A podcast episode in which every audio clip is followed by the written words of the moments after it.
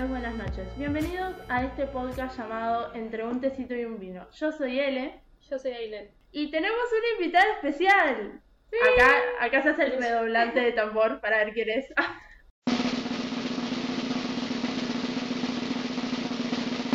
Trajimos a Celeste.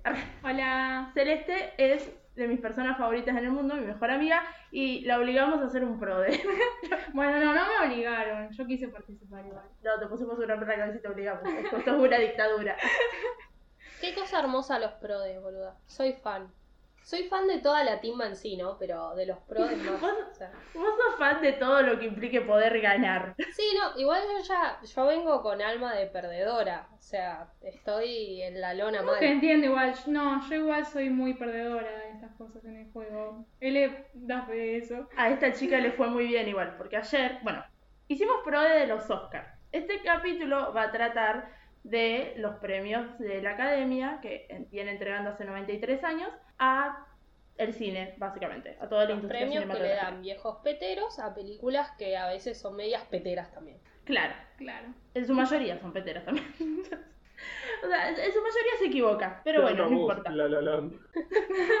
No te metas con La La Land. Uh, acá hay gente que ama La La A Land. mí me encanta La La Land. O sea, acá se puede llegar a armar quilombo por La La Land. Em, Pero igual entiendo que hay mucha gente a la cual no le gusta La La Land y lo respeto. Sí, sí, sí, lo respeto. Ya me ha pegado por esto, quiero denunciar. Arre- No, igual La La Land no se llevó el mejor película, gracias a Dios se confundieron y fue el error más grande de la academia. Pero El momento más bizarro. pero no importa. La entrega de este año fue rarísima, Sí. porque no la hicieron en el lugar que se hace siempre, que es un teatro, la hicieron en una estación de tren. ¿Por qué? Dios Perdón, sabrá. ¿no vamos a hablar de Masterchef? ¡Ay, es cierto! Me había olvidado, no me lo me olvidé. Chicas, no lo vi estas semanas. Me perdí la semana de No, no, esa es mi, mi participación, que yo no vi los Oscars. Cierto, vale, entonces vamos a hablar primero de Masterchef, después sigo con lo que estaba diciendo. Primero, lo- la persona que, que nombramos en el podcast se va, porque hablamos muy mal del loco antivacunas Montenegro y se fue. O somos muy yeta a lo Menem, o somos unas cracks. No sé cuál sería nuestra definición. No sé, pero amo que se haya ido. Y que le haya ido como el culo en el repechaje también. Sí, Canta. tuvimos semana de repechaje. La primera que subió fue Flavia, después Fernando Carlos, lo amo. Fernando Carlos sonríe estúpidamente.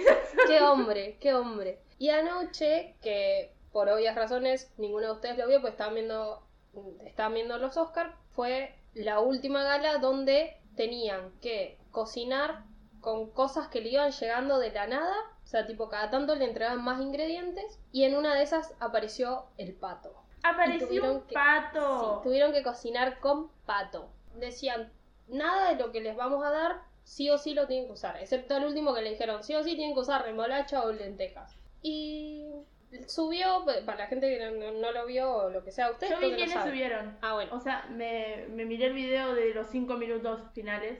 Bueno, volvieron por buenos platos Sol Pérez y Daniel Arauz. Lo cual me hace muy feliz. Ya se sabía que subía Sol Pérez. ¿Ah, sí? Yo me imaginaba que sí. No ¿Se enteraron igual? ¿Por qué? Porque resulta que el pavote de Marty Tegui subió una historia a Instagram donde se lo ve a él posando y atrás se ve un grupo de personas donde estaba Gastón Dalmau, la Chepi y, oh, un participante nuevo, Sol Pérez. Oh. Entonces, después la tuvo que borrar y nada, ya se sabía que Sol Pérez pasaba. Yo le había esa historia en el momento que la subió. Lo deben haber cagado a pedo de una forma. Ah, Martitegui es el Tom Holland de Marvel. Spoileando cosas. Sí.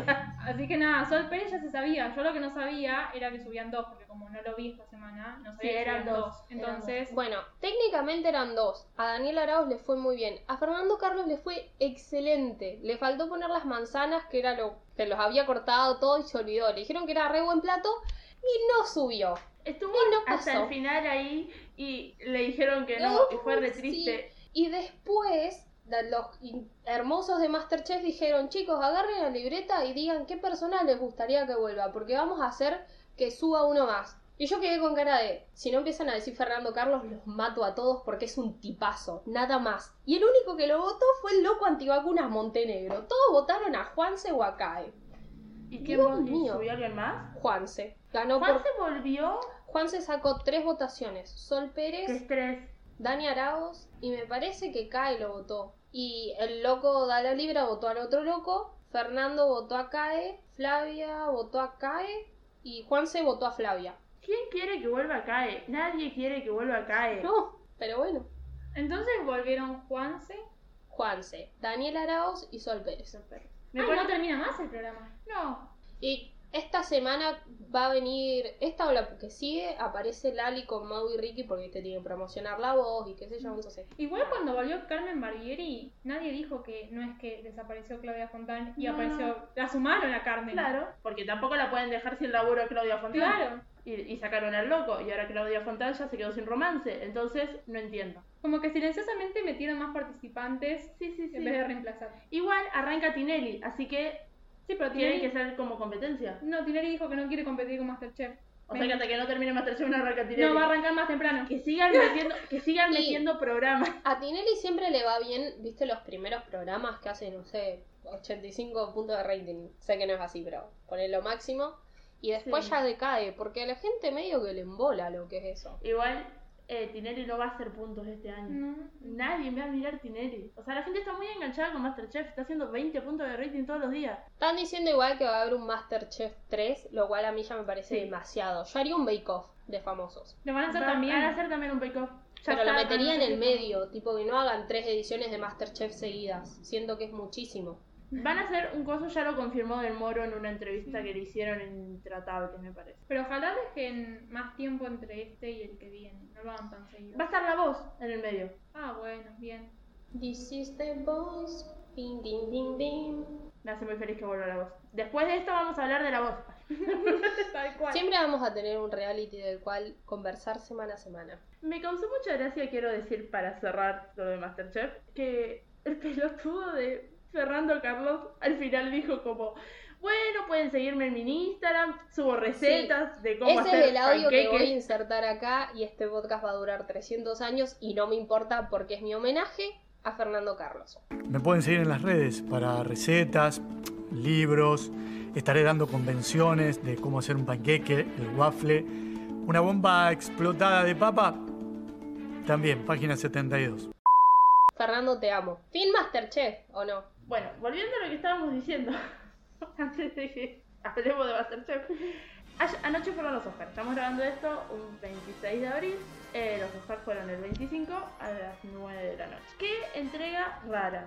Raro todo. Raro el lugar, porque como dije antes, se grababa antes en un... Va, se grababa no, se hacía en un teatro de, en Los Ángeles y oh, esta vez la hicieron en una estación de tren. ¿Por qué?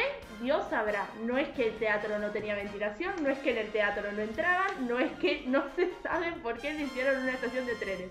Le pintó lo vintage al señor Oscar. De todas formas, el lugar era lindo. Sí, bueno, en ese lugar se grabaron una bocha de películas. ¿Sí? O sea, es una estación de tren súper conocida de Los Ángeles. Que yo vi un video de lo que se grabó en ese lugar y la única película que me acuerdo es la de Leonardo DiCaprio con Tom Hanks, Atrápame si puedes. No la vi todavía, pero sí lo vi. Bueno, hay una escena que transcurre dentro de esa estación. ¿Sí? El tema es que estás, siempre la cambian. Después hay otra película que la usó como, como un juzgado en un juicio. O sea, como que todo el mundo usa esa, esa estación de tren para hacer cosas y la usaron para Oscar. Es linda, no parece.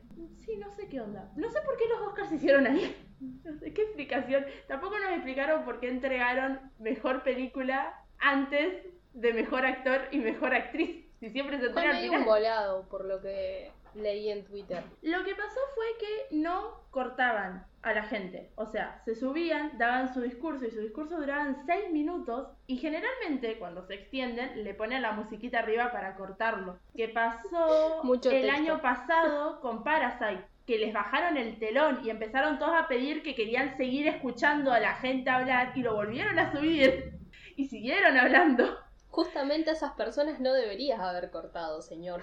Claro, este, porque era un momento histórico. Pero bueno, acá no pusieron en ningún momento musiquita, dejaron hablar a todos, 28 millones de horas, agradeciéndoles a sus madres por haberlos parido y a- como que qué carajo me importa así seguir con el siguiente premio Para paréntesis, la que mencionó Argentina, que cómo llegó a hablar de su abuelo en Argentina y de Eva, no, sé. no tengo idea una, habló de Qué Eva conexión. habló de Mi Eva país, mi país. Literal fue eso, pero cómo llegó a hablar de ella ganar un Oscar a su abuelo en Argentina, no sé. Cosas de la vida cosas que pasan en los Oscars nomás. Bueno aparte de la ubicación que tuvo en la estación esta de trenes de Los Ángeles tuvo sede en Londres y en París porque no todos los actores podían viajar ni querían viajar. Entonces hicieron como dos sedes principales en primer momento se dijo que si vos no estabas ni en Los Ángeles, ni en Londres, ni en París, no figurabas en los Oscars, no iba a haber ningún tipo de Zoom. Pero después apareció Sacha, no me acuerdo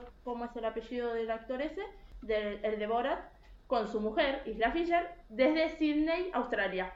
¿Qué mujer Isla Fisher? Hermosa, estaba preciosa. Sí. Y fue, bueno, otro dato de color es que fue la tercera ceremonia consecutiva sin presentador fijo. Los Oscar antes tenían a un presentador de televisión yankee como Ellen DeGeneres o James Corden presentando, haciendo un monólogo al principio y después apareciendo para la mitad de los premios.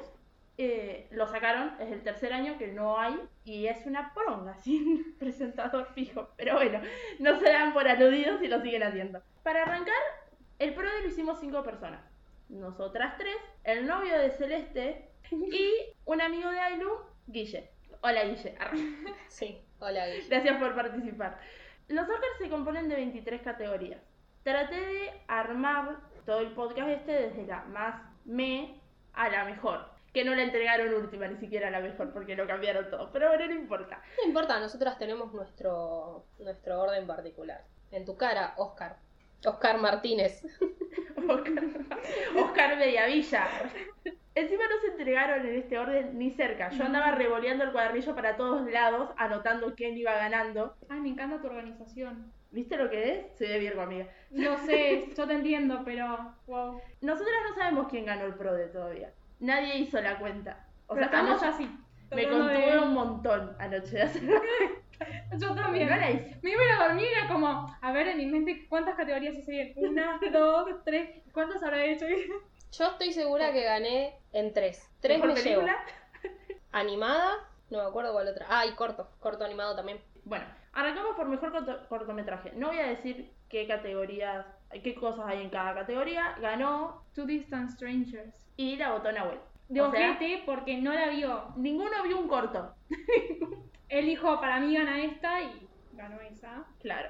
Todos los puntos justificados en para mí gana esta no serán dados. De nada, Nahuel. Vas perdiendo. No te vas a ganar.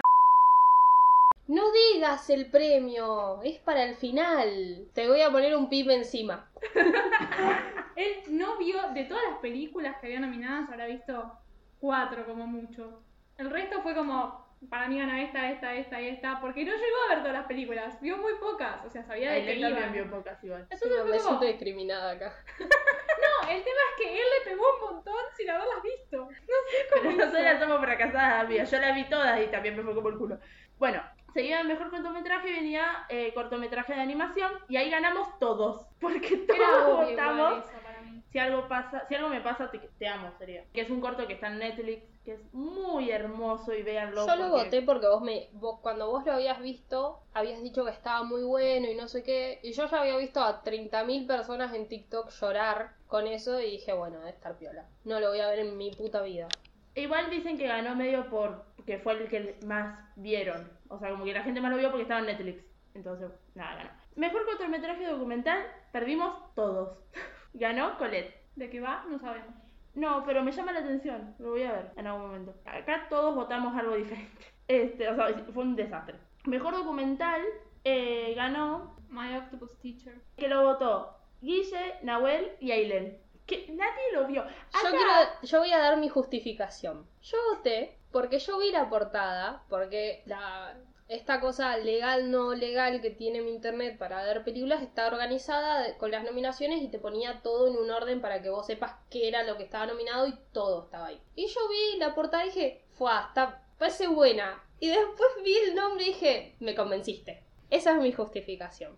Bueno, acá había un corto, había un documental que era de un chileno y ninguno lo votó. ¿Cuál? De Mol Algen. ¿Ah, sí? Sí, es de un chileno No y en el Twitch que yo estaba mirando de los chicos de eh, estaban todos alentando por este corto, No iba a votar a un chileno. pero era, era latino. No iba a votar a un chileno.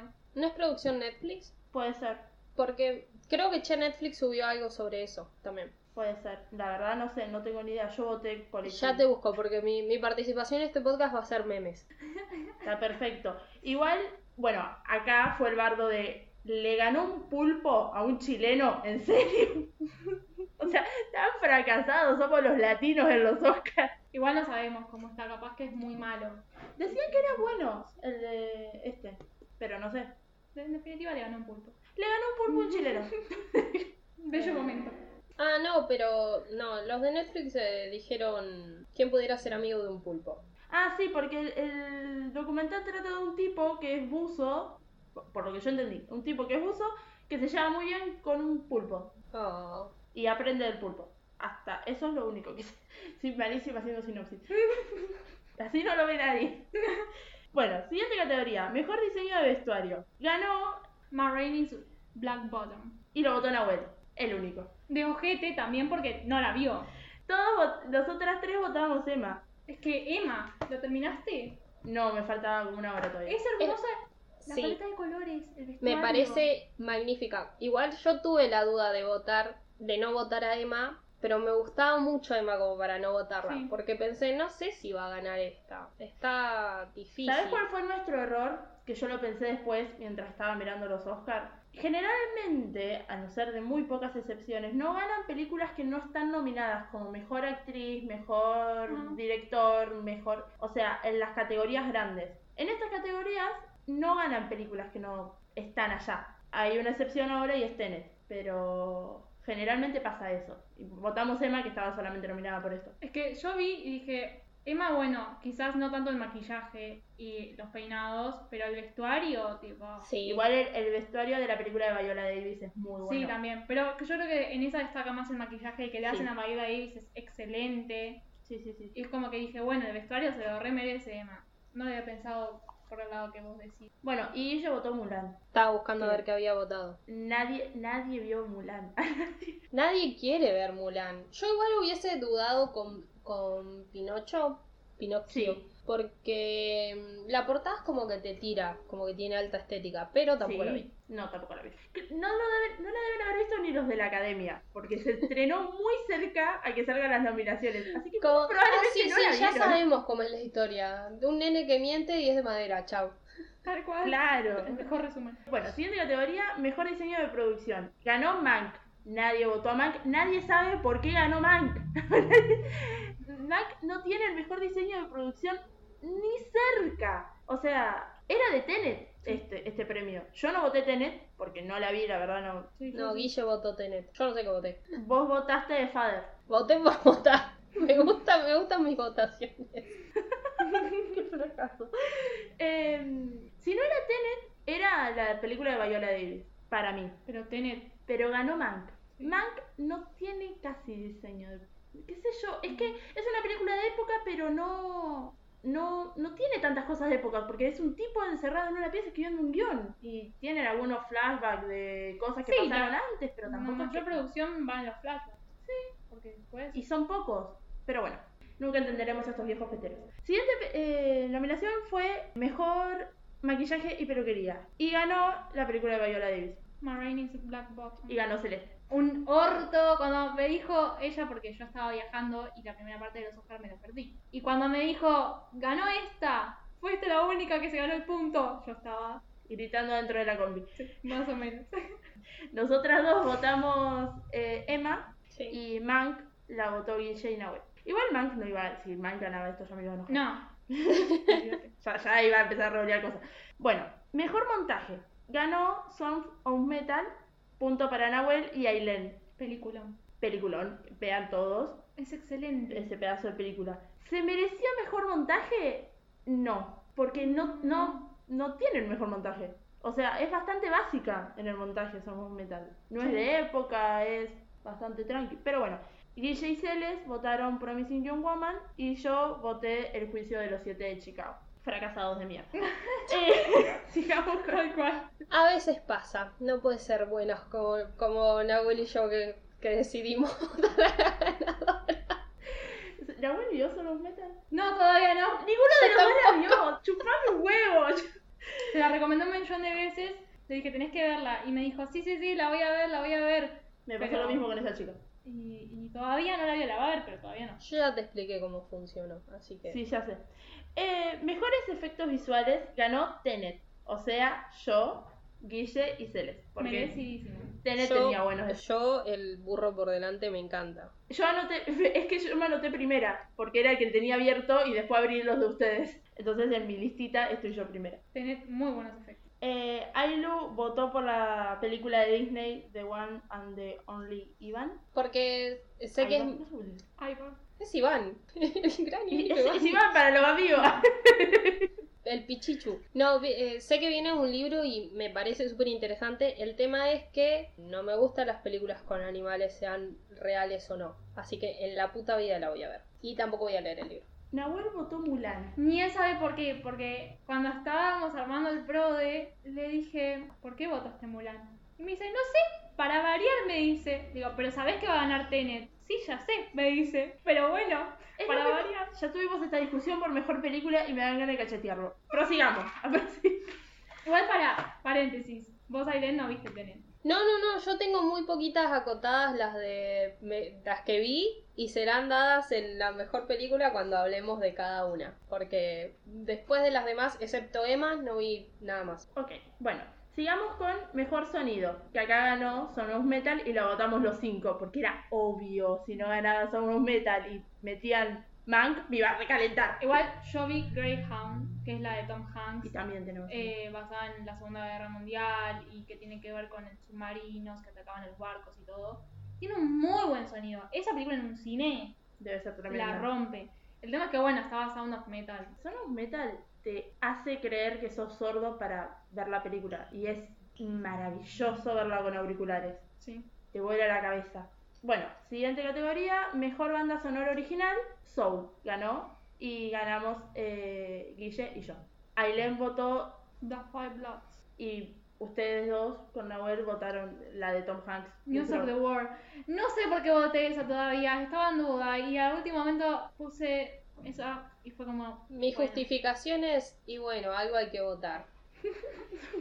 Pero aparte estaba Soul, Soul, película de Pixar que tiene canciones. Era obvio que iba a como No me acordaba que tuviera canciones soul. Y si es músico, boluda.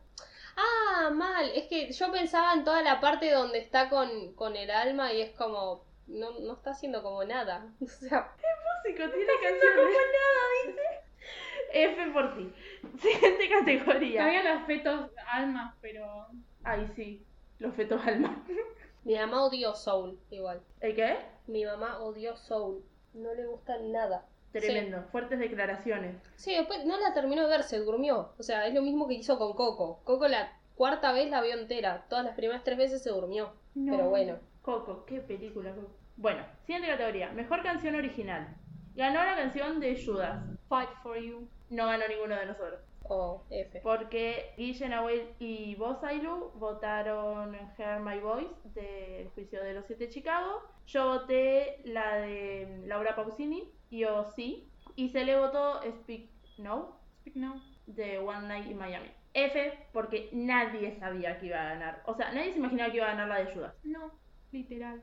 Fue rarísimo y hay una persona que no sé cuál es, de todas las que compusieron las otras canciones, que ya está, estuvo nominada como cinco veces al Oscar por Mejor Canción y nunca se lo dan. Es la Green Close de las canciones de los Oscars. Siguiente película, Mejor Fotografía. Ganó Mank.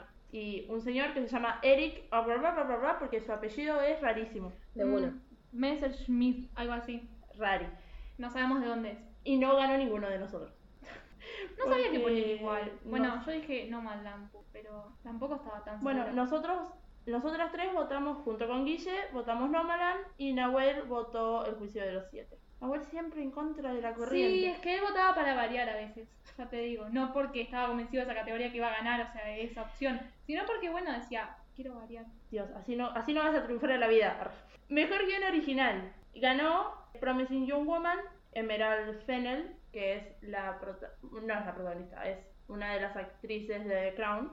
Fue muy sorprendente, nadie se lo esperaba, pero está muy bien dado. Y todo, encima fue la, la primera categoría que se dio. Y a partir de ahí fue como, se viene un batacazo de Promising Young Woman y nos va a cerrar el orto, va a ganar mejor película y nos vamos a quedar todo el culo. Y no, no pasó. Pero bueno, el único premio que ganó. Pero está muy bien merecido porque tiene un guion excelente esa película. Y porque es mujer. Viva las nominaciones y los premios a mujeres. Bueno, esta señora también estaba nominada como mejor directora, que es la primera vez en la historia de los Oscars que mejor dirección tiene dos mujeres en sus nominadas. Es increíble que en 90 años tengamos que estar agradeciendo. Ni siquiera somos mayoría, porque son cinco en la nominación.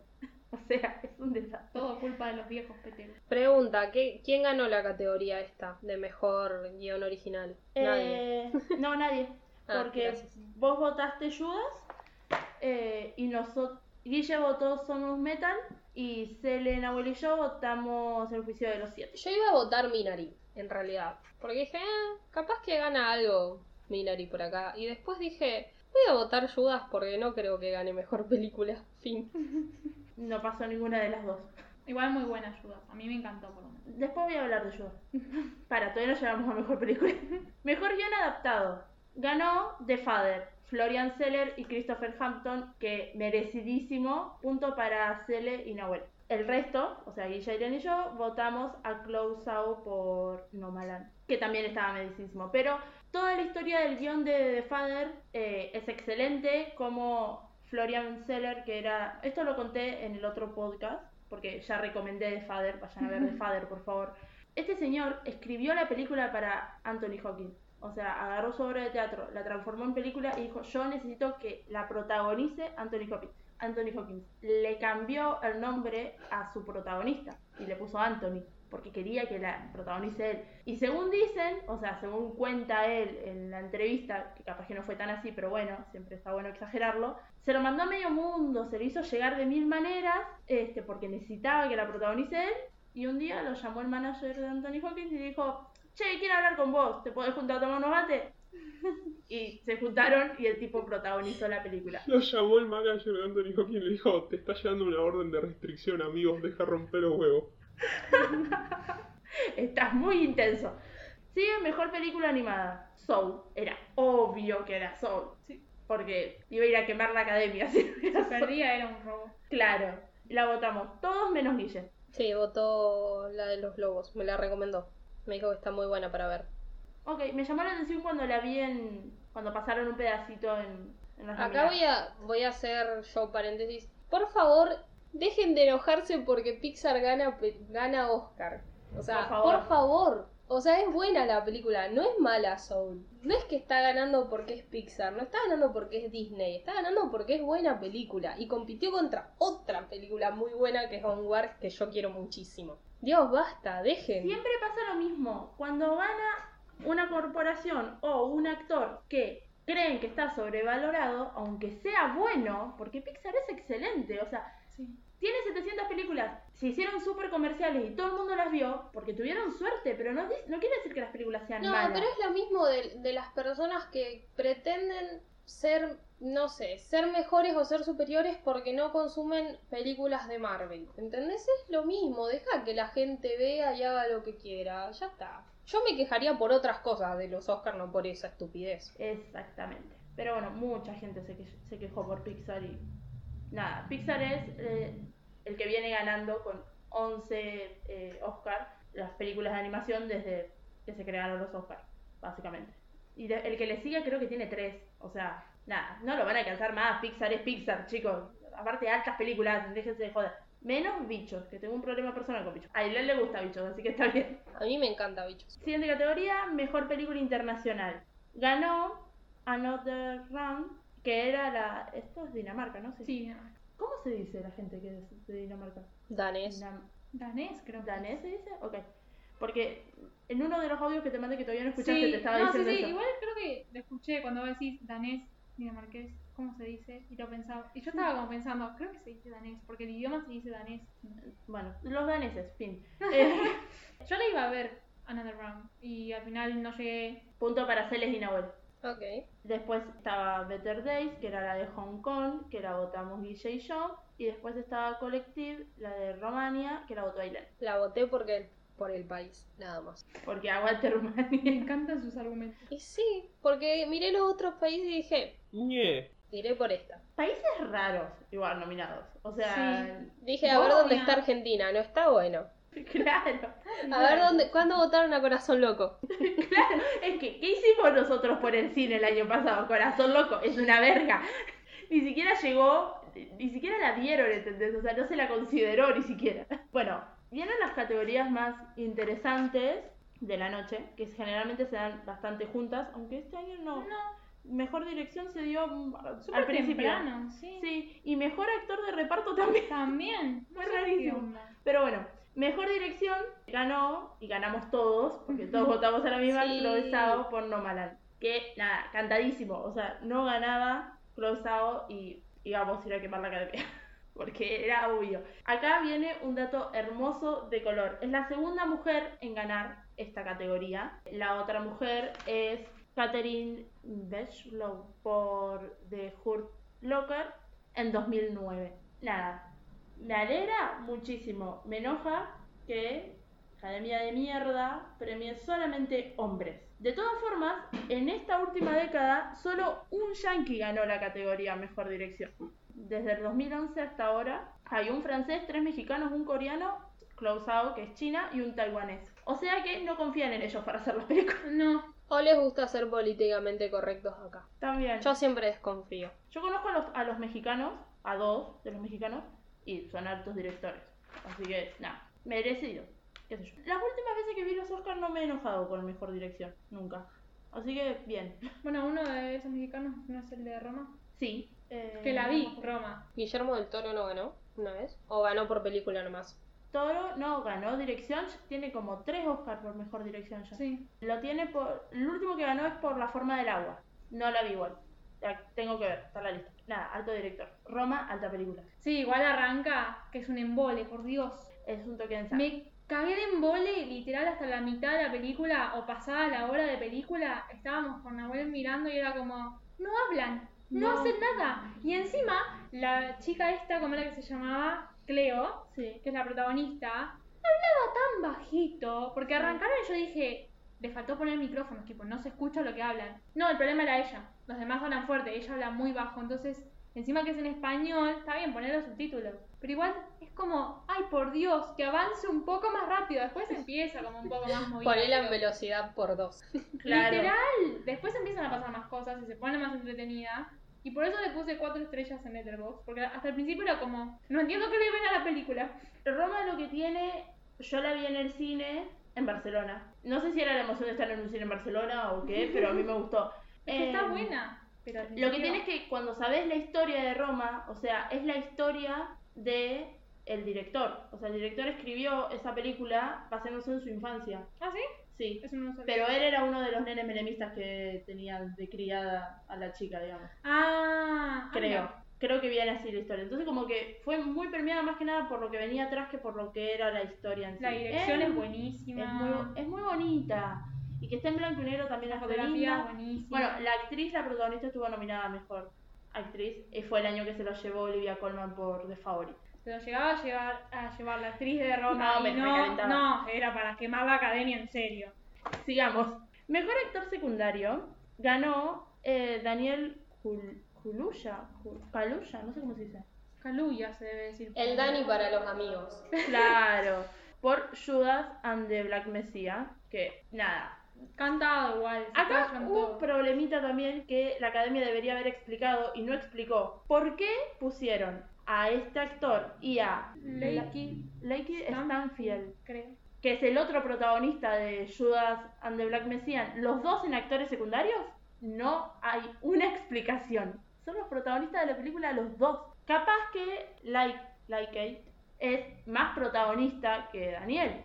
Para mí están los dos a la par. para mí ¿eh? están los dos a la par. Es como que tiene sus momentos. Por momentos es Daniel y por momentos es. Para mí querían Es que nominarlos a los necesitan, dos. ne- se necesitan de los dos para la película. No, pode- no pueden desplazar a, a uno diciendo este no es principal porque realmente coexisten los dos para que la película esté como está. Sí, totalmente. A mí me parece una estupidez que estén los dos en actor de reparto. O sea, me Para mí los querían nominar a los dos y no entraban los dos en mejor actor. Claro. Entonces los mandaron a los dos mejor actor de reparto para decir, los premiamos. De todas formas, se lo llevó Daniel y todos felices. Acá ganamos punto. Celeste Nahuel, Ailén y yo. Guille votó a Sacha Baron Cohen por El juicio de los siete de Chicago, que también la rompe. No, Sí. Nadie va a negar eso.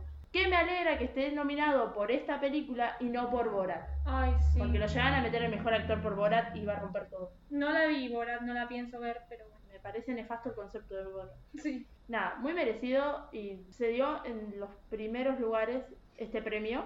Y el actor, como o ya se la veía revenir, Sí, sí. o no tiene, emo- no, o no tiene emoción, porque literalmente se paró, fue al escenario, dijo las palabras básicas de gracias a la academia, a mi familia, a mi novia por bancarme, bla, bla, bla, y se fue. O sea, fin. Creo que dijo algo de la... No sé bien qué está pasando en Estados Unidos. Ah, sí dijo algo, leí una frase. Porque Que- eh, sí. mataron, la policía mató a otra persona por ser negra, que no sé bien a quién, no sé bien qué pasó, este, no estoy bien informada, pero muchos hablaron del tema, muchos actores negros hablaron del tema. Hasta eso, alguien que subió que era por mejor maquillaje o un premio así como que no era conocida la persona, dijo que no había motivo de celebración cuando estaba pasando esto afuera de- del lugar.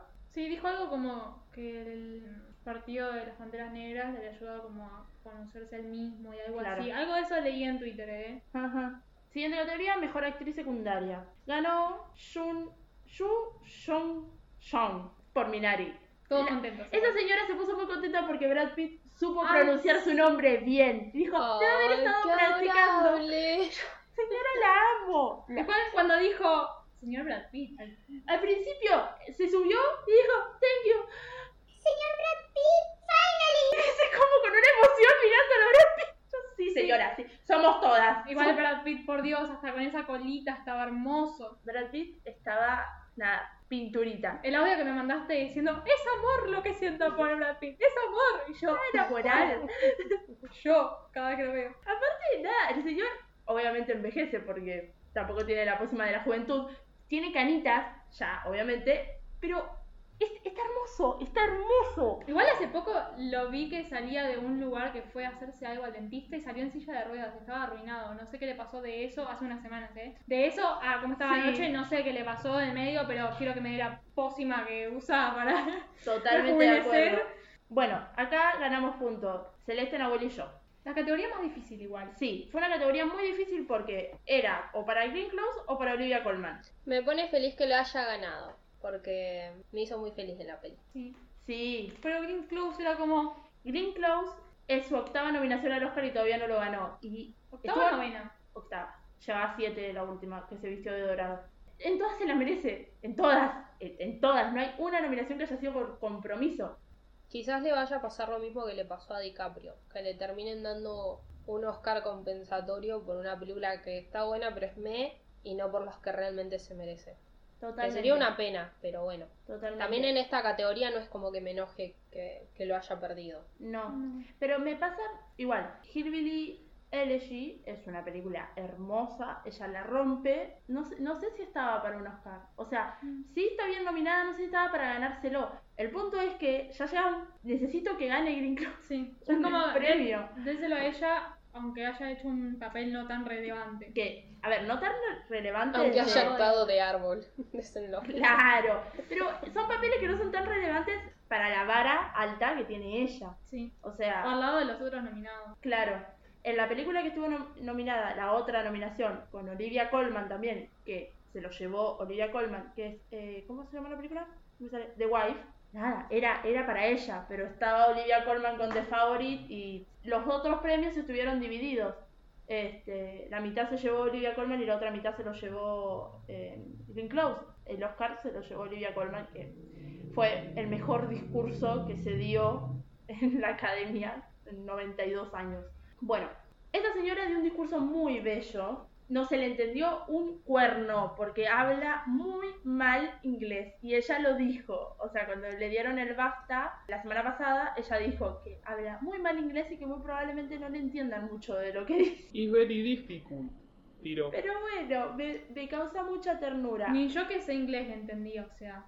No, no, fue un desastre. Pero nada, era muy gracioso eh, cómo miraba a Brad Pitt. Y eso hizo que la gente estúpida de la prensa, cuando ellos van atrás, está la prensa y les hacen preguntas sobre su papel, sobre su carrera, sobre cómo se siente ganar el premio, bla, bla. Le preguntaron cómo huele Brad Pitt. No. La mina lo miró así como diciendo, y dice, no sé, no lo olí, no soy un perro, le dijo. Aparte, distancia social. Me hubiese encantado que el discurso lo dé en su idioma.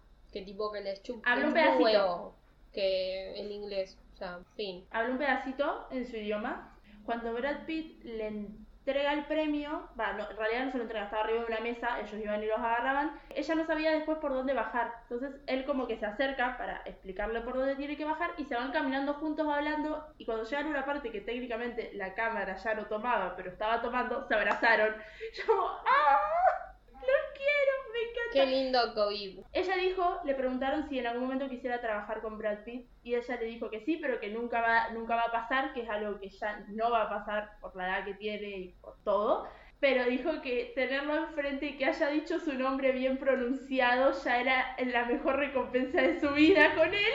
Yo, Sí, porque dijo que estaba acostumbrada a que todos pronunciaran mal su nombre y como que igual los perdonaba a todos. Algo de eso dijo. Sí, sí, sí, es muy amable esa Me señora. encanta que haya ganado un Oscar, pero su, como que su, su cosa mejor que le pasó en el día haya sido que, que Brad Pitt No, no, haya no, no, no. mencionado bien. Con su, en su relación con Brad Pitt, eso quiso decir. Como que... No sé, para mí en su top de, de las cosas, de los mejores de ese día, está arriba lo de Brad Pitt y abajo lo de Brad Abajo el Oscar. Que no, igual. Igual cuando le entregaron el Oscar, ella tuvo que pasar por enfrente de la mesa de Green Close, hizo una reverencia a Green Close y yo como, sí, la amo. Y también dijo que ella no cree en las competencias, que no le gustan las competencias y que el premio este era de todas, porque si todas llegamos hasta acá eran porque todas eran buenas actrices, que ella era la única que tenía un poquito más de suerte nada más.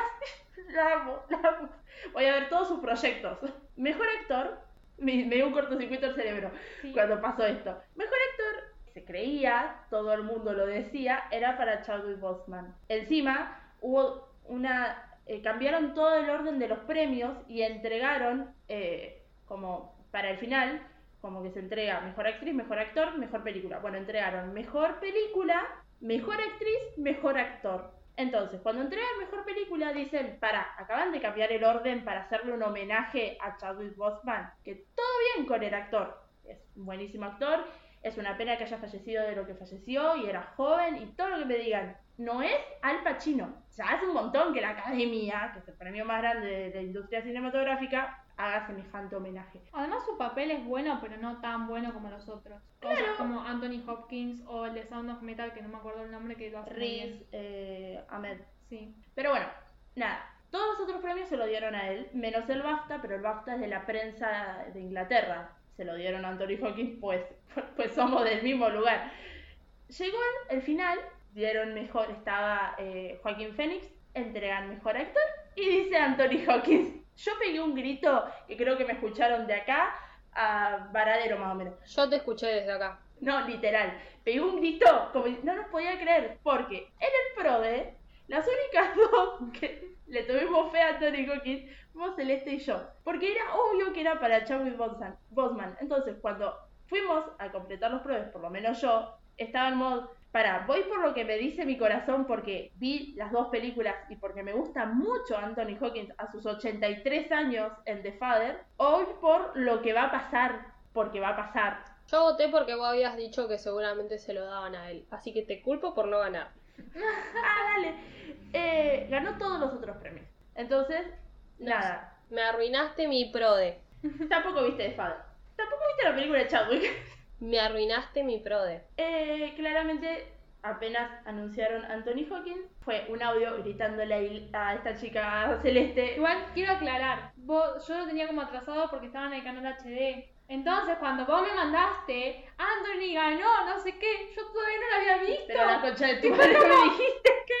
Y yo estaba mirando tipo, no entendía nada. Y de repente dice, Anthony Hopkins, estaba esperando a contestarte a que lo nombraran. Y cuando lo nombran, ahí te contesté toda emocionada, porque yo no entendía nada. Bueno, tengo un chusmerío de eso. Anthony Hopkins no fue a la ceremonia, no fue ni a Los Ángeles ni a la sede en Londres. No estaba. También, en Londres eran las cuatro y media de la mañana cuando entregaron el premio, casi cinco. Ese- Un señor de 83 años en una época de pandemia. Ni se arriesgó a ir. Entonces Aparte se vive- sorteó de nuevo Oscar. No, no, me muero, me, me mato. Em, Bueno, Chadwick tampoco está, perdón, chiste malo, pero. Bueno, sí, ya pasó. Está, está bien, está bien. No te, no te voy a cortar. Estaban los dos juntos encima. Pusieron la foto de Anthony Hopkins y después pusieron la foto de Chadwick Boseman. Nada, el tipo vive en Gales. Encima, Gales es como en medio del campo en Inglaterra. Vive en Gales, wow. Vive en Gales, sí. Y no lo seguís en Instagram, es súper gracioso las cosas que sube No. bailando en el medio del campo. Ay, ah, sí, bueno, te, te caga de risa. El punto es que no fue. Lo que se rumorea, y el diario La, Van- la Vanguardia, no, el Guardián, una cosa así. Guardian. Dia- ese diario dijo que lo tenía que recibir Olivia Colman, que estaba ella autorizada para recibirlo en nombre de él y que cortaron los Oscars. ¡No! O sea, pusieron la música, enfocaron al DJ y dijeron hasta acá la ceremonia, muchas gracias. Y Olivia Colman estaba en Londres, o sea, tenían como que mover todo al- a la otra sede. No enfocaron nada, no se sabe si Olivia se paró como para ir a recibirlo o qué, pero lo que se dice es que ella estaba autorizada por Anthony Hopkins para recibir el premio, que técnicamente como que se paró para ir a recibirlo y cortaron los Oscars. Bueno, que se vuelvan a hacer los Oscar. Ya fue. Se graben ese momento de nuevo. Bueno, ¿Sí? Anthony Hopkins no habló del tema. Subió un video agradeciendo, diciendo ocho veces, yo no me esperaba ganarme esto. Tienen que entender que soy un hombre de 83 años en época de pandemia y estaba durmiendo.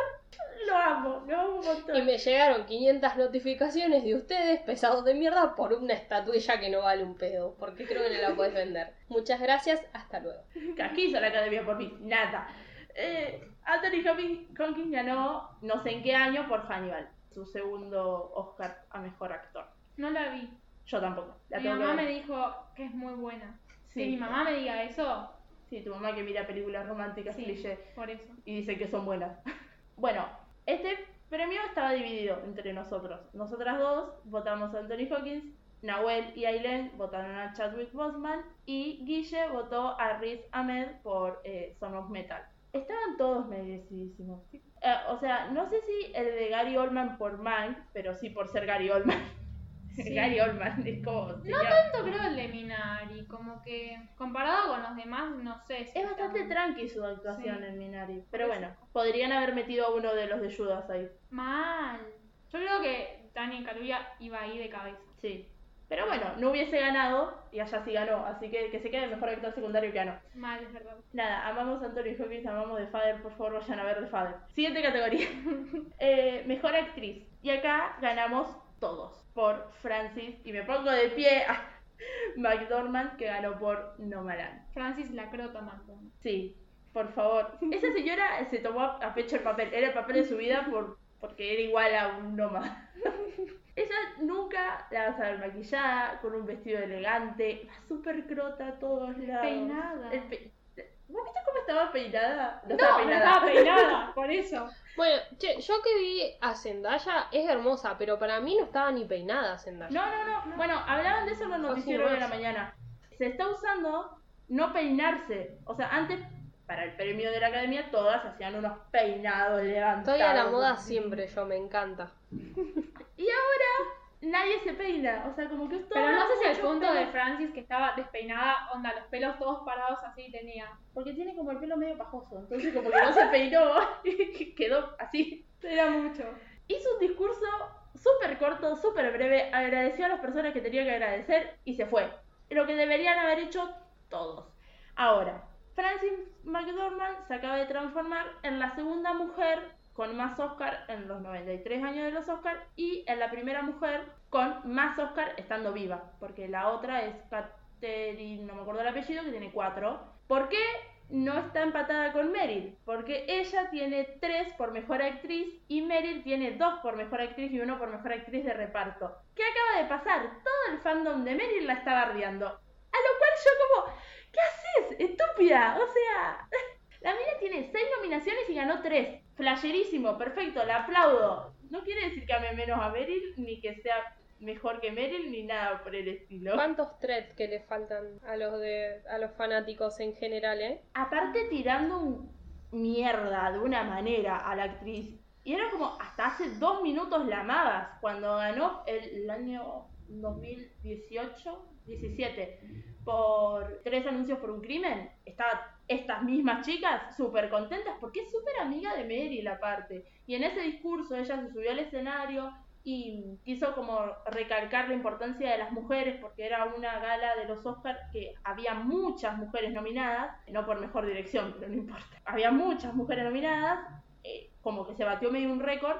Dice, necesito que todas las mujeres se paren y aplaudan y la señala Meryl y le dice, por favor Meryl, si vos lo haces lo van a hacer todas. Y Meryl se para diciendo, sí, aplaudamos. Nada, se llevan bien, fueron juntas a Yale y cumplen años Meryl el 22 de junio y ella el 23. Son, muy amiguis, no hagan que se peleen por un premio de mierda. No se van a pelear nunca ellas por esto. Son las personas que les gusta armar Además. Pero aparte dividen fandom. O sea, hay mucha gente que es fanática de Francis que ahora están muy enojadas con los fanáticos de Meryl por esto que están diciendo. Y es cualquiera, es un premio, chicos. O sea, Nomás, si se lo merece, se lo merece. totalmente. Fin. Bueno, había gente que no quería que ganara Francis, que ganara Viola, para que no la empatara a Meryl en Oscar. Pero bueno, no sé, qué sé yo. Para mí no es una competencia. Se premia al cine, fin. Igual no sé si, si no la ganaba Francis y ganaba Viola. No sé. No, Estaba para mí era Vanessa Kirby, pero bueno, Vanessa Kirby lo que hace es excelente. sí. Bueno, y la de Promising Young Man también. Lo También es Y ¿Quién Mulligan. más estaba? Eh... Y Andra Day. Andra Day Ah, es la bueno. de Lady Gaga de el año de mm, Nace una estrella. No la vi la película porque vos me dijiste que no la veo. No la veas, es una verga. Como Nace una estrella. Algo que tuvo raro esta ceremonia, que fue muy raro, no pusieron los musicales dentro de la ceremonia. O sea, generalmente las eh, canciones que están nominadas a Mejor Canción van la persona que las cantó y la cantan en la ceremonia de los Oscars. Lo pusieron, o sea, pasaron los videos. Excepto la. Para, ¿Cuál es la. ¿Quién es el que gana argentino que no, no lo dejaron cantar? Ah, no me acuerdo el nombre. No es Johansen. ¿No es el de la sopita Nor? Fíjate, te, te doy permiso para que te fijes. Bueno, que subió. A ver, subió el loco, di- habló y se cantó un pedacito del, de su canción porque a él no lo dejaron interpretarla. Creo que la cantó Ah, Sí, otra persona. Sí, sí, sí, me acuerdo. Co- eh, como con Coco que la cantó Gael García Bernal, que por Dios es, Horrible. es hermoso, Ay, pero sí. canta horrible el chabón. Muy feo. Quizás eso que grabaron las presentaciones es por el COVID. Bueno. Para no cruzar tanta gente. Puede ser. Las grabaron, ponele la canción de Eurovision, la película de Eurovision que es una de Netflix, la grabaron en Rusia. O sea, la cantante es rusa y la grabaron allá. Y aparte se renotaba que eran como todos en diferentes lugares porque la rusa estaba de noche, la, eh, Pa- Laura Pausini estaba de- con un atardecer. Eh, Era como todo diferente, todos los cosas. Entonces era obvio que no estaban en un mismo lugar, que estaba grabado. Pero lo pusieron durante la transmisión de la alfombra roja a todos esos musicales. Y hay mucha gente que no ve la alfombra roja, o sea que directamente va a ver a los premios. Pero bueno, la academia. Este, como hace cosas que no tienen mucha explicación nunca. Sin más nada que decir, llegamos a mejor película. Mejor película ganó Nomaland. Aplausos de pie a Nomaland. Ganamos todos menos Nahuel. Y acá es donde me voy a enojar. Cosa, querido. Le voy a dar directamente a él. Votó. Minari. Pero no votó Minari porque haya visto Minari. ¿Vio Minari? Sí, sí, sí, la vio. Eh, Pero tampoco, él dice que tampoco es tan buena, ¿eh? No es que porque haya visto Minari quedó fanatizado con Minari, le, le encantó todo de Minari y dijo, esta es la mejor película y lo voy a sostener a muerte. La votó para llevarla contra, para ser innovador. Anoche me puso en un mensaje, onda, voté Minari, jajaja, qué desastre. Tipo, ni él puede creer que votó Minari, pero bueno. Porque Por aparte si me favor. dijeras, se mandó por Sound of Metal o The Father, que eran como las otras favoritas, Sí. bueno, te lo entiendo un poco. Minari no era favorita, Minari estuvo nominada porque era una buena película y había que completar el puesto de las ocho películas nominadas. Fin. Con una película coreana. Claro, una película que justificara que no son racistas. Claro. Como pusieron Yugas, acá tenían. Claro, había que poner Y Por pusieron supuesto. Promising Young Woman para el tema feminismo. Bueno, acá teníamos que meter una coreana, Claro, totalmente. pero no lo merecía. Igual, si llegaba a ganar Minari, significaba que todos los viejos peteros de la academia se murieron, están sus nietos ahora ocupando su lugar, porque que dos años gane una película coreana, iba a ser un milagro. Bueno, ahora que ya hablamos de las películas, y yo sí vi Minari, no me parece que es para un Oscar. Sinceramente. es como, si la comparo con las otras que vi, no me gusta tanto como Nomaland. Está bien, pero a Nahuel no le gustó nomás, ¿no? No, no le gustó, le aburrió. A mucha gente no le gustó, ¿eh? Muchas personas Yo bardearon. le dije que le tienen que dar otra oportunidad. Para mí no se compenetró con la actriz, tipo el personaje. Nomaland es una obra de arte. Es, sacarte el sombrero y decir, viva el cine, qué hermoso que es este arte. Porque Nomaland es un libro, en realidad, no me acuerdo quién lo escribió, no me lo anoté, que lo leyó Francis McDormand y dijo, lo quiero llevar a una película. Entonces dijo, ¿qué director puede guionar? ¿Qué director eh, hace esta película? Y ella se, contra- se contactó con Chloe.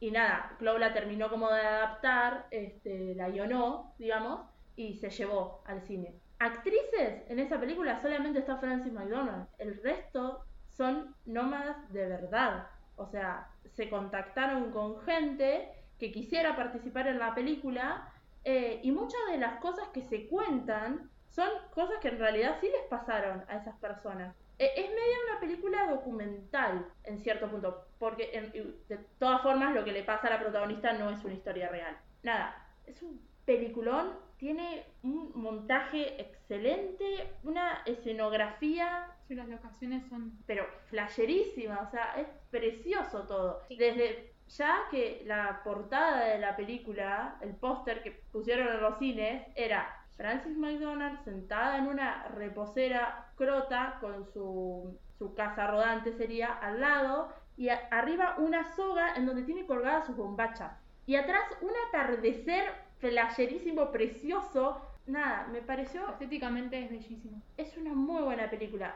Y la lloré un montón también. Ay, sí. Es muy triste y muy real lo que pasa. En un podcast que escuché sobre Nomaland, le criticaron que cuando ella trabaja en Amazon no cuenta lo mal que te tratan en Amazon. A lo cual, o sea, como que la mina se debería sentir mal por trabajar en Amazon. A lo cual la mina no, no, no quiere simbolizar eso a la película. O sea, la mina tiene trabajos y va donde le paguen mejor. Y en Amazon Sí, le pero pagan no va por ahí la historia. Si vos me estás diciendo que es una persona, el personaje está siendo explotado y en base a eso va, o sea, no va por ahí la película. O sea, si se hubiese enredado por ahí, no termina en nada, también lo hubiese criticado. Sí, sí, sí, totalmente, pero como que la- el personaje debería haber mostrado en algún momento su descontento en trabajar en Amazon. La mina no muestra su descontento en trabajar en ningún lugar. O sea, va donde le paguen y está bien y ella está contenta así porque le gusta su vida. Sí, mal. Se hubiese enojado cuando está limpiando el baño y un chabón entra a mear y no le importa nada. Sí, bueno,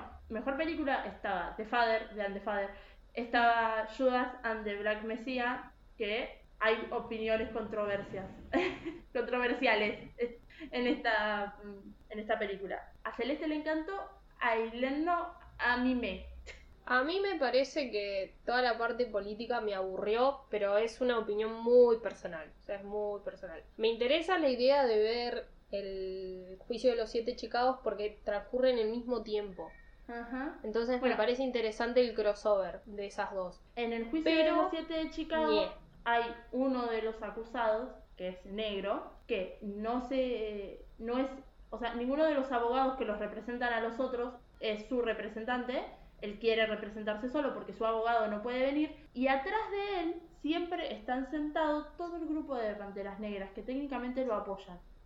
Yo vi primero el juicio de los siete de Chicago, después vi Judas. Entonces cuando en Judas hablan de las Panteras Negras, fue audio a esta chica diciéndole, boluda, esto transcurre en el mismo tiempo. O sea, son dos películas Sí, y que técnicamente en un momento en el juicio no los ves más porque es en el momento donde lo matan. Entonces, me- esa parte me parece que está piola para pensarla así, pero otra vez como que no me, no me termina de, de gustar ni de llenar. Y también me pasa que, que fue lo mismo que me pasó con la serie esta que yo vi la última, que es, un, es algo tan lejano a mí, es algo tan, tan desde otro punto que lo veo y digo, qué loco, qué, qué choto que, que los maltraten así y todo lo más, pero no me no termino de, de te ter- o sea, no termino de empatizar. Está re mal lo que estoy diciendo, perdón. Sí, sí, sí. Está re mal, está muy de niña blanca lo que estoy diciendo, pero... Y, y más en esta que era mucha política, mucha historia, me, me aburrió un montón. Bueno, a mí justo por eso me encantó. Claro, pero a ver. Claro, pero Hay una acá viene acá. con lo que vos estudiás también. Claro. Con lo que a vos te gusta. Entonces, Todo, lo que tenga historia a mí me encanta. O sea, ella cuando vio Judas me mandó, Judas es buenísima, le puso cuatro estrellas y media en Letterboxd, es como, le gustó mucho. A mí Judas me aburrió la primera parte como un montón y después ya para el, el final, o sea, ya como de la segunda mitad en adelante, que el flaco sale de la cárcel, o sea, el Mesías negro sale de la cárcel y está Judas todavía ahí. Yo creo que es como muy obvio que lo va a matar, porque es su objetivo. O sea, al tipo lo meten ahí para matarlo, para acabar con la, agru- la agrupación desde adentro. Entonces, cuando pasa, no me sorprende.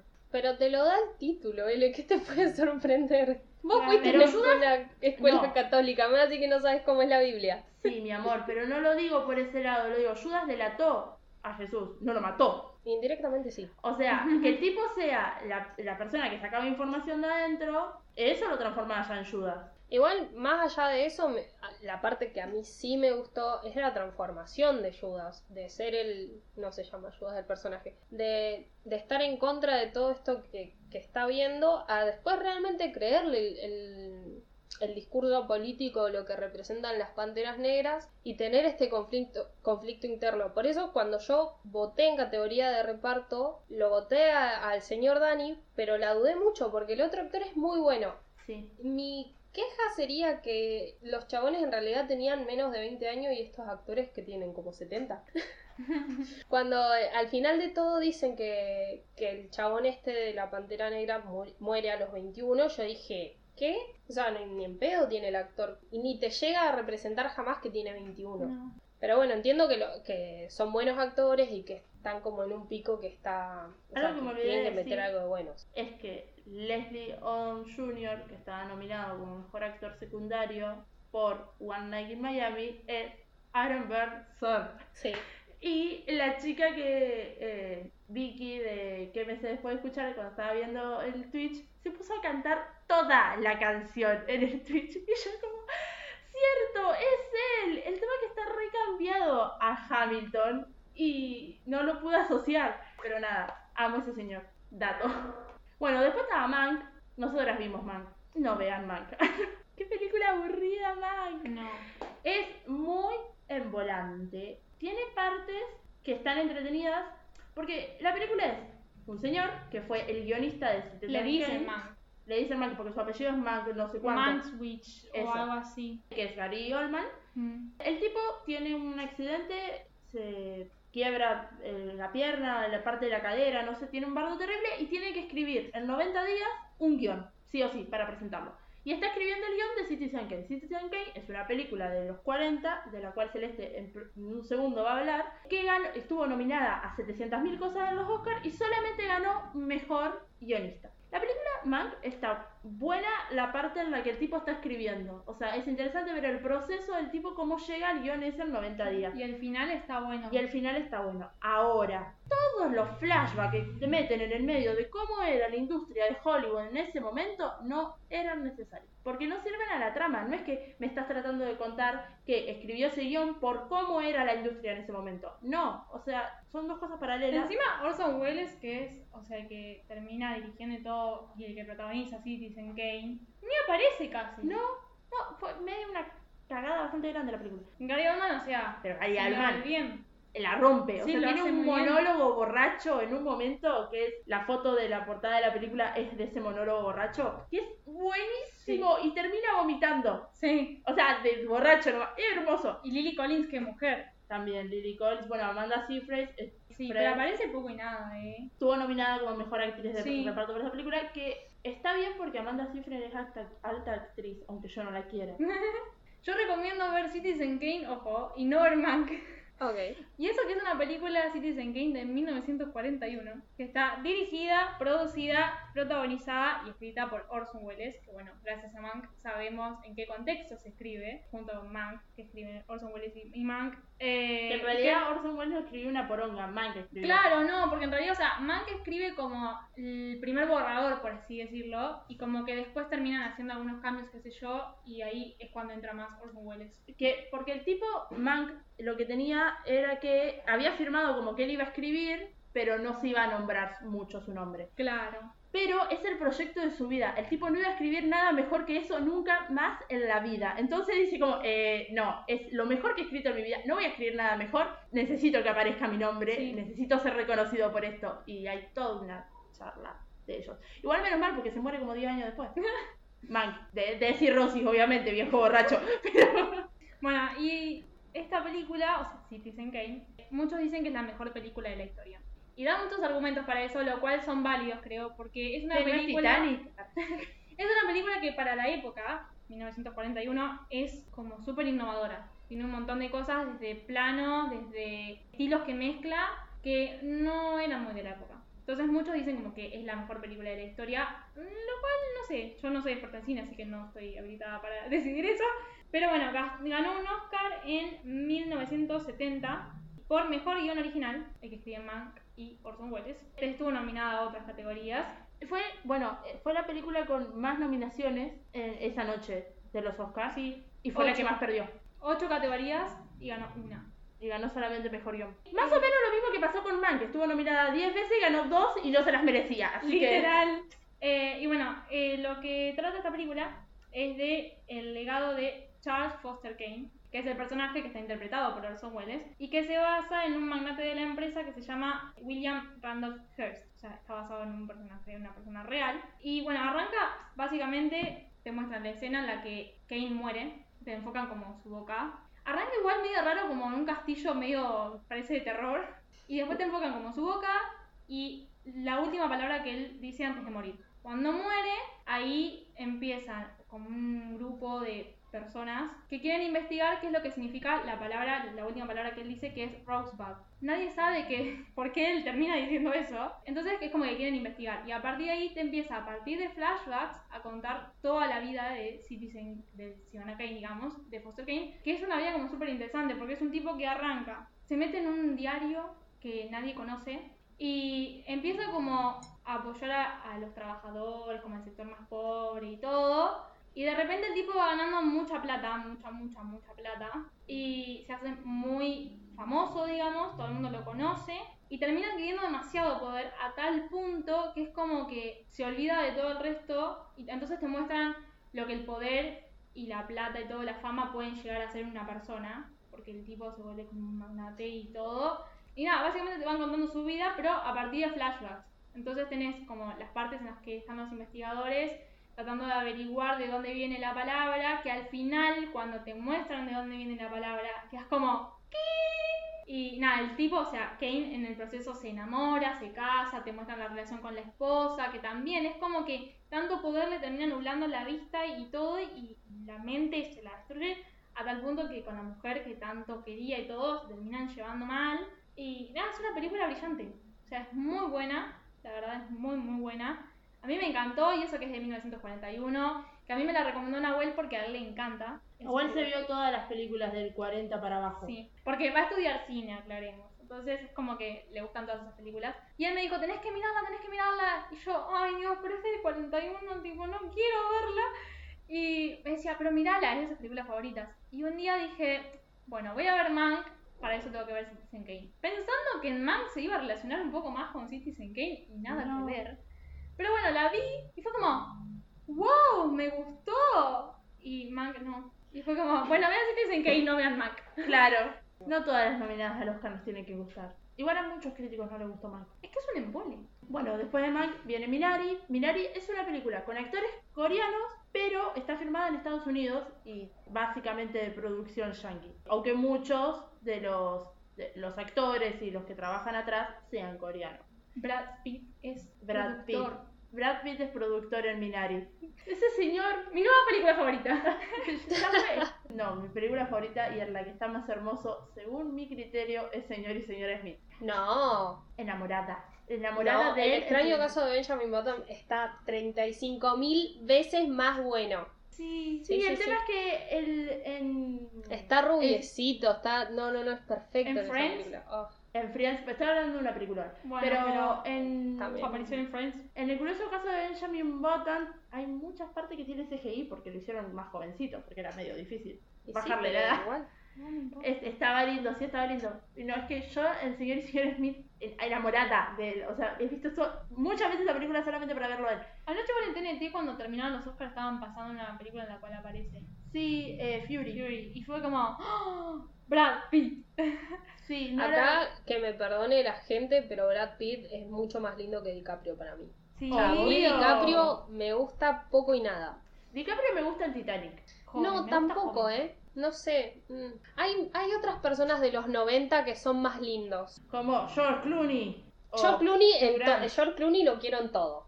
O sea, en todo. Tipo, es mi definición de Sugar todo. Daddy. Acá lo quiero, al lado mío. Sí. Lo amo. Para mí, Además- Jude Law de los 90 es lo mejor que te puede pasar en la historia. O sea, pero bueno. La edad que tiene George Clooney, ¿cuántos años tenía? Arriba de 50 tiene. George Clooney tiene como casi 60. Sí, y está re bien. Y Sí. Brad Pitt tiene 57. Sí. Y DiCaprio tiene 48, ¿era? 48, Está tiene 10 años menos. Aparte se vieron los dos juntos últimamente cuando fueron los Oscars por Once Upon a Time in One- Once Upon a Time in Hollywood. Nada, que estaban los dos juntitos protagonizando esa película y era como, tienen la misma edad, tienen que tener la misma edad, pero que, que Brad Pitt tenga 48, no que DiCaprio tenga...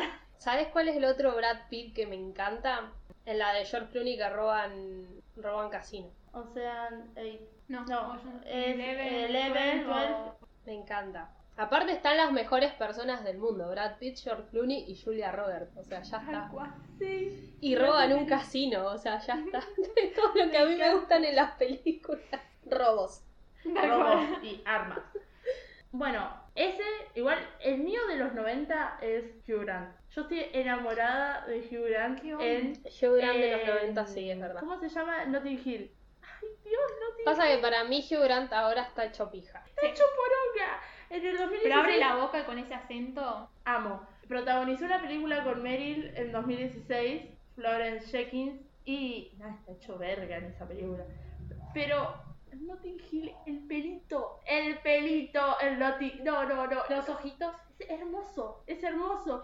Julia Roberts, ah, hermosa. Siempre es hermosa Julia Roberts. Bueno, Minari es- también, véanla, es buena película. O sea, si yo la tuviese que poner en un Sí. top, entraría como en el Pero cuarto. creo que es lo que hablamos. Es como que hasta la mitad de la película no sabes de qué va. O sea, cuál, qué es lo que te Claro. Claro, está bueno porque se llama Minari. La señora que ganó mejor actriz de reparto, que no voy a volver a decir su nombre, eh, Porque lo vamos a decir mal. que hace de la abuela en esta película, es la película entera. O sea, podrían no estar los padres tranquilamente, que sea la abuela con el Con nene. el nene. Con el nene que ganó mejor actor juvenil en un premio, no me acuerdo qué premio fue.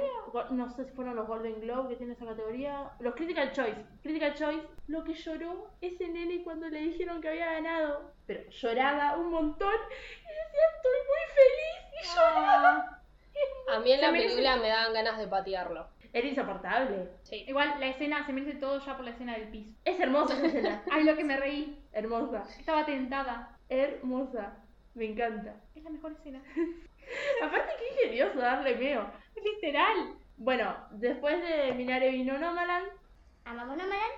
después vino Promising Young Woman, que es una película muy dura, muy fuerte para verla siendo mujer, porque es muy real. Es de una eh, chica que al principio medio que no lo sabes, pero su mejor amiga no está y un hombre le hizo algo y por eso ella no está. Y es lo que sabes al primer momento. Es muy dura de ver, es muy dura porque no es la mirada de la chica que acosaron este, y que después se terminó suicidando, es la mirada de la mejor amiga. Y a mí me partió el alma. Me acuerdo que cuando la terminé de ver, que lloraba a los... Pero, ¿viste cuando llorás y decís, ¿por qué tenemos que vivir esto? ¿Por qué esto es tan real? ¿Por qué qué vida de mierda, mundo de mierda? Le mandó un audio a Ilen y dije, por favor, qué horrible, no quiero nunca estar en la situación de ser la amiga de la persona que, que, que acosaron. No quiero, no quiero nunca. No, eso también lo hablábamos el- la vez que hablábamos de mujeres de, de por Dios, si, obviamente si lo tengo que hacer lo voy a hacer, pero no quiero ir a, a pedir por alguien que no está ni, No. ni tengo por qué hacerlo. Esa es la pelea de siempre y de explicarle a los demás por qué no está bueno hacerlo. Los demás son hombres. Sí. Bueno, la película tiene un final duro, fuerte, pero excelente. Sí.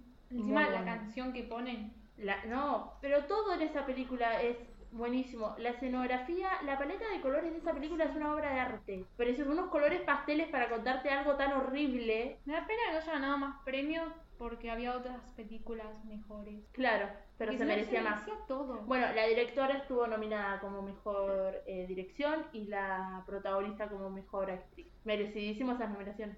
Después eh, de Promising Young Woman viene Song of Metal, que fue la favorita de mucha gente. Trata de un tipo que es baterista.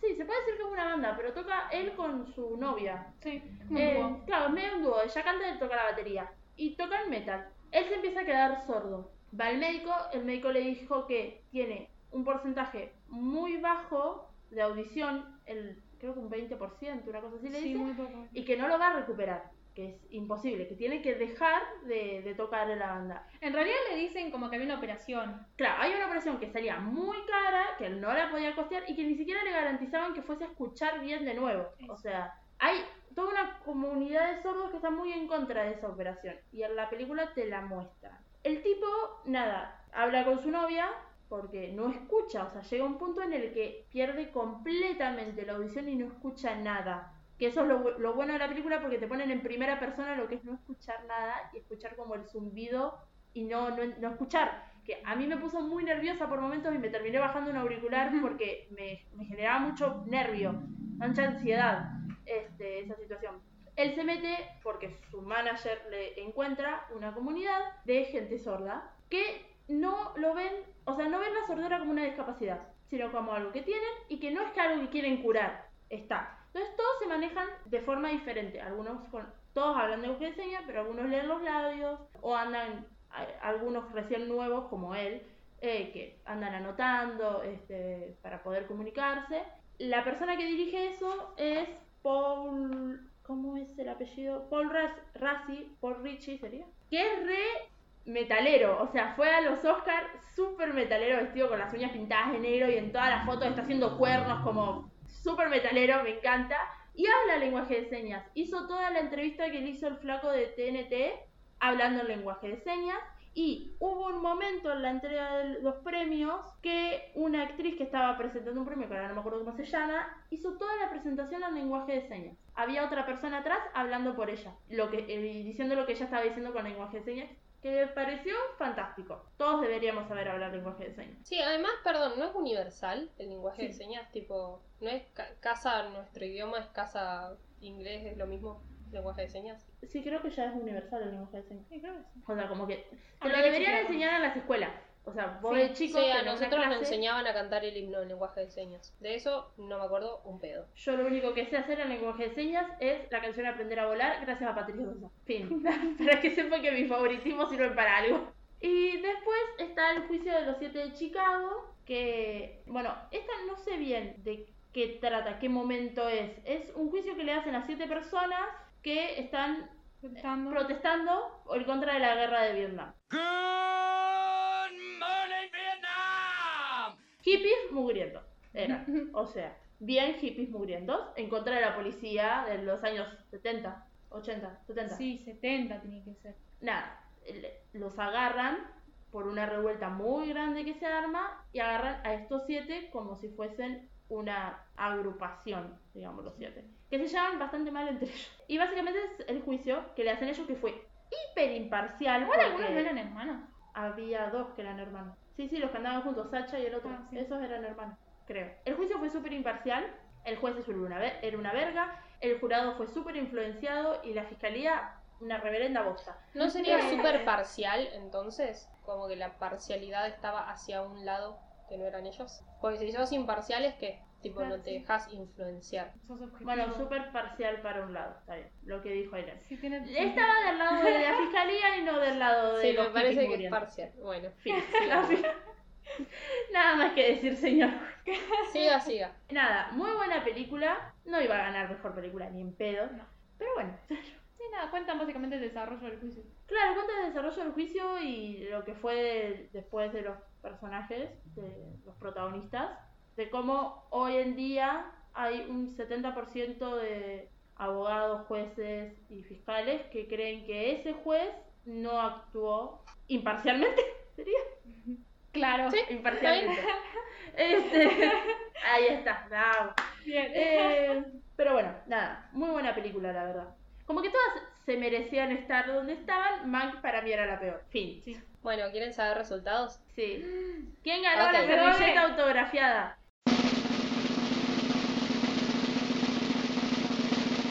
No hay cinco puestos, hay tres porque están compartidos. Porque eh, cuatro personas sacaron empate y una persona es la que tiene el puntaje distinto. En tercer lugar y para sorpresa de nadie, estoy yo y está Guille, que sacamos nueve puntos. Yo dije que iba a sacar tres, así que estoy orgullosísima de nueve puntos. No puedo decir menos. Segundo lugar, Eleonora, 11 puntos. Y primer lugar, Celeste y Nahuel con 13 puntos, que me alegra un montón que sean los dos y no solo Nahuel, porque su, su nivel de votación fue pedorro. Así que me alegra que no haya ganado. Cuando iba a 10 Nefastísimo. puntos, iba separadísimo de todos nosotros, ya estaba así. Dios, por favor, empiecen a votar bien ustedes también. me estresé y esto yo ya estaba, ya Lo que estaba pasa es que. Nahuel metió muchos puntos en las categorías injunables. Sí. Pero de orto nada más. Sí, sí, sí, es un hijo de puta. La próxima vez va a votar el primero y nosotros le vamos a copiar el pro de a él Claro. en esas categorías. El año que viene, para los Oscars del año que viene, o para los Amy de este año, te vamos a copiar las categorías a vos. Claramente. Bueno, Nahuel, mandaros tu dirección por privado. Te haremos llegar la servilleta autografiada por Aileen y por mí. Con una dedicatoria. Con una bella dedicatoria que no, que sea una dedicatoria no quiere decir que sea buena. La noticia que me acaban de dar de que empatamos y no ganó él es gloriosa. Porque No, si no me iba a gozar de una manera. Ellos dos, no. Ellos, ella es fanática del Chelsea y él es fanática del Arsenal. Se cagan de a fútbol puteadas. De Inglaterra Claro. Londres. Son rivales clásicos. Se cagan a puteadas todo el Sí, tiempo. hemos peleado por esto, sí, muchas veces. Por eso es un tema que no se toca. Es como, no se habla de este tema porque peleamos. Y esto iba a ser un motivo. Capaz Sí. que era un motivo de separación este prode, así Es que, que, me, él me iba a gozar. Entonces es como, no quería eso. me alegra mucho haber quedado sola en el segundo puesto. me encanta. Está bien, O sea, 11 de 23 para mí es un montón. Es un montón igual. es muchísimo. Y... Y Conforme, conforme. cinco categorías donde nadie ganó nada. Esto, eso hay que mejorarlo para el año que viene. La verdad, muy poca preparación. Igual Porque hay algunas categorías que eran. Claro, había unas- algunas categorías que no iba a Sí. O sea, no le pegamos porque no sabíamos de qué iban. Sí, igual yo no hubiese votado el documental del pulpo. Yo le iba a votar porque me tiraba que ese iba a ganar, pero al final dije, "Mm, no sé ni de qué va, pero bueno, no sé. Raro. Bueno, para cerrar, hicieron, y esto es una crítica muy grande de la academia que se escucha, nadie me va a escuchar, pero no me importa. El In Memoriam que hicieron fue horrible, pero fue una falta de respeto enorme a los actores que fallecieron a lo largo del año, porque pusieron una canción que si bien la letra iba acorde con un In Memoriam, fue feo porque la gente que falleció este año se merecía muchísimo más que eso. Lo pusieron con una canción que fue muy movida, o sea, si bien la letra iba acorde, la canción era muy movida, y iban pasando las fotos de las personas que fallecieron a medida que iba la canción, o sea, el ritmo de la canción. Era muy Entonces, rápido. ahí- ahí yo no llegaba a leer el nombre y a ver la foto. Y en el medio estuvo Helen McCory. McCory, ¿McCory? Sí, McCory. que falleció hace muy poquito, que los fanáticos de Harry Potter la deben conocer y los fanáticos de Peaky Blinders. Peaky Blinders también, And la- Polly. este, también la deben conocer. Apareció medio menos de medio segundo.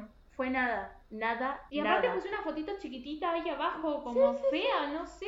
Fue raro, fue muy feo y hay mucha gente que le dio mucho a la industria cinematográfica para salir así en un inmemorial. Sobre todo, generalmente el actor que ponen al final es como el que más homenajeado del año y pusieron a Chadwick Boseman. sí, es el más conocido, pero se murieron actores grosísimos, Sí. pero muy grosos, que se murieron de vejez nada más, pero que hicieron una bocha por la industria cinematográfica, que los pasaron en, el, en la nada, así nomás, y duró muy poco, o sea, como que sacaron tiempo del lugar que no tenían que sacar tiempo. Sí. Y fue bastante lamentable. A, a mí me enoja porque siento que el día de mañana va a estar ahí una actriz que yo ame, no va a ser Meryl dentro de mucho tiempo. No, toquemos madera. To- Toquemos todo. Todo. Eh, pero nada, va a haber una actriz que yo ame mucho y yo me voy a enojar un montón. Igual es una falta de respeto para todos. Enorme. Horrible. La canción fue horrible. Imagínate a la familia viendo eso, tipo, esperando el momento No, y ver que apareció medio segundo. Tampoco se cantó en vivo, como hacen otros años, generalmente va cantante. El año pasado fue Billie Eilish, que cantó un tema súper lento, súper triste, súper bien cortavena. y fue respetable el In Memoriam. Se olvidaron de alguien y creo que pusieron a alguien que no estaba muerto el año pasado. Ay, no, me acuerdo a quién. eso. Que este año leí un tweet que decía como a que este año se van a confundir creyendo porque Al Pacino era tendencia Sí, porque era el cumpleaños, el cumpleaños. entonces decían como se van a confundir a nivel eh, van a matar a Al Pacino porque fue tendencia en Twitter durante todo el día de los Oscars Yo- llegan a poner a Al Pacino Ay, en el coso, yo me moría me moría del cringe pero bueno nada una verga eso hemos terminado con el podcast de, de los Oscars y menos mal porque Aileen está por agarrar una CB Sí. A- aviso mío, en destacadas vamos a dejar, ya que no vamos a recomendar nada, las de la categoría mejor película, la que a nosotros nos gustó, vamos a decirlo así. La que a nosotros nos gustó, podríamos. Además de, de la que habló Cele, porque está buena también para agregar. Nosotras dos, que las vimos todas, podríamos hacer un top. Sí. Bueno, sin avisos parroquiales, cuídense, usen bien el barbijo, pónganse alcohol y que no les agarre COVID, como otra gente, por favor.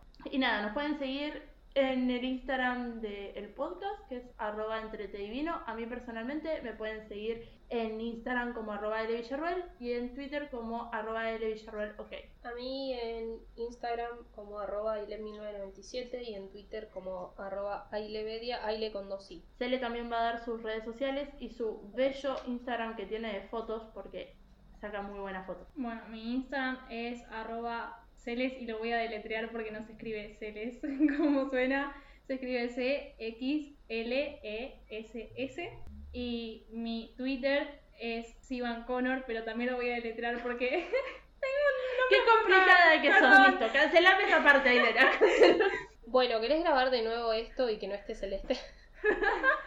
Bueno, y mi Twitter es arroba S-I-B corta A-N C-X-N-N-O-R. Yo me perdí. Pero bueno, Es Ari como el hijo de, de Elon Musk que tiene un nombre así como de siglas raras. Lo que pasa Sí. es que es Sivan de Troy Sivan y es Connor, pero reemplazando una O con una X. Ok, El nombre Connor, o sea, no es, no es tan difícil en realidad. Lo que pasa es que cuando tenés que darlo es muy Claro. sí. Bueno, mi, tengo una cuenta de Instagram de fotos que saco y es arroba film by Celes, que es film by, es B larga Y, Celes. Y después tengo una cuenta de fotos históricas que subimos con mi novio, que es eh, arroba historyphotox, es history, es historia en inglés, y foto, que en vez de escribirse con F se escribe con PH y al final una X. Perdón, es que todos los usuarios estaban ocupados, entonces tuvimos que poner a cosas No, igual este es más normal. Sí, sí, sí. Estos dos fueron más normales sí, sí, son más normales. Lo que pasa es que cuando te usan todos los usuarios disponibles, bueno, muchas gracias por haber escuchado hasta acá. Si llegaron hasta acá, nada, les vamos a mandar una servilleta autografiada también a ustedes. Sí, premio para la gente que escucha hasta acá. Totalmente. Bueno, gracias y adiós. Adiós.